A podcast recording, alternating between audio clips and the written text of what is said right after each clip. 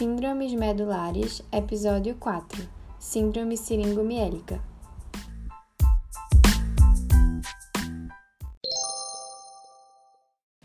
A seringomielia é uma cavidade da medula cervical relacionada com o desenvolvimento, que tende a aumentar e produzir uma mielopatia de caráter progressivo, causando a degeneração da medula espinhal.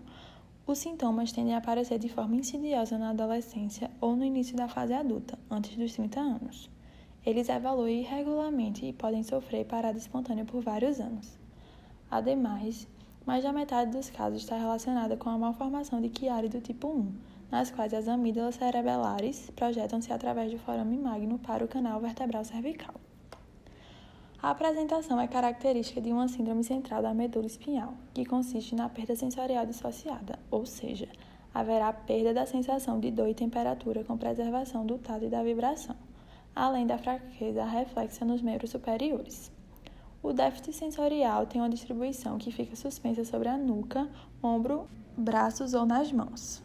É válido ressaltar que a maioria dos casos começa de forma assimétrica, com perda sensorial unilateral nas mãos que leva a lesões e queimaduras que não são percebidas pelo paciente. À medida que a cavidade aumenta e comprime mais ainda os tratos longitudinais, surgem espasticidades e fraqueza nas pernas, disfunção vesical intestinal e síndrome de Horner. Nos casos em que há malformação de Chiari, são comuns cefaleias induzidas por tosse e dor no pescoço, no braço ou na face. A ressonância magnética possibilita a visualização não apenas da siringe, mas também de qualquer anormalidade associada, como a malformação de Arnold-Chiari, neoplasias ou granulações aracnoides. O estudo do fluxo do líquido cefalorraquidiano pela ressonância também é útil para orientar o tratamento.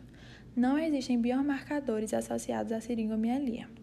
Com frequência, o líquido cefalorraquidiano é normal ou pode exibir uma elevação discreta e inespecífica de proteínas. Seu tratamento geralmente é insatisfatório. Recomenda-se uma observação conservadora nos casos assintomáticos ou com sintomas apenas mínimos.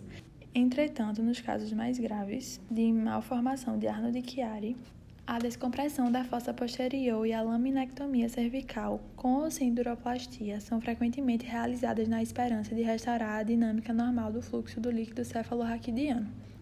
Nos casos de siringomialia secundária neoplasia, se a ressecção não for possível, pode-se tentar a fenestração ou marsupialização da siringe. A descompressão cirúrgica para a malformação de Arnold-Chiari do tipo 1, associada à seringomielia, tende a ser bem tolerada, com poucas complicações. Porém, no tratamento cirúrgico para a seringomielia pós-traumática, foram constatadas taxas de sucesso clínico muito baixas e apenas 51% dos pacientes relataram alguma melhora clínica.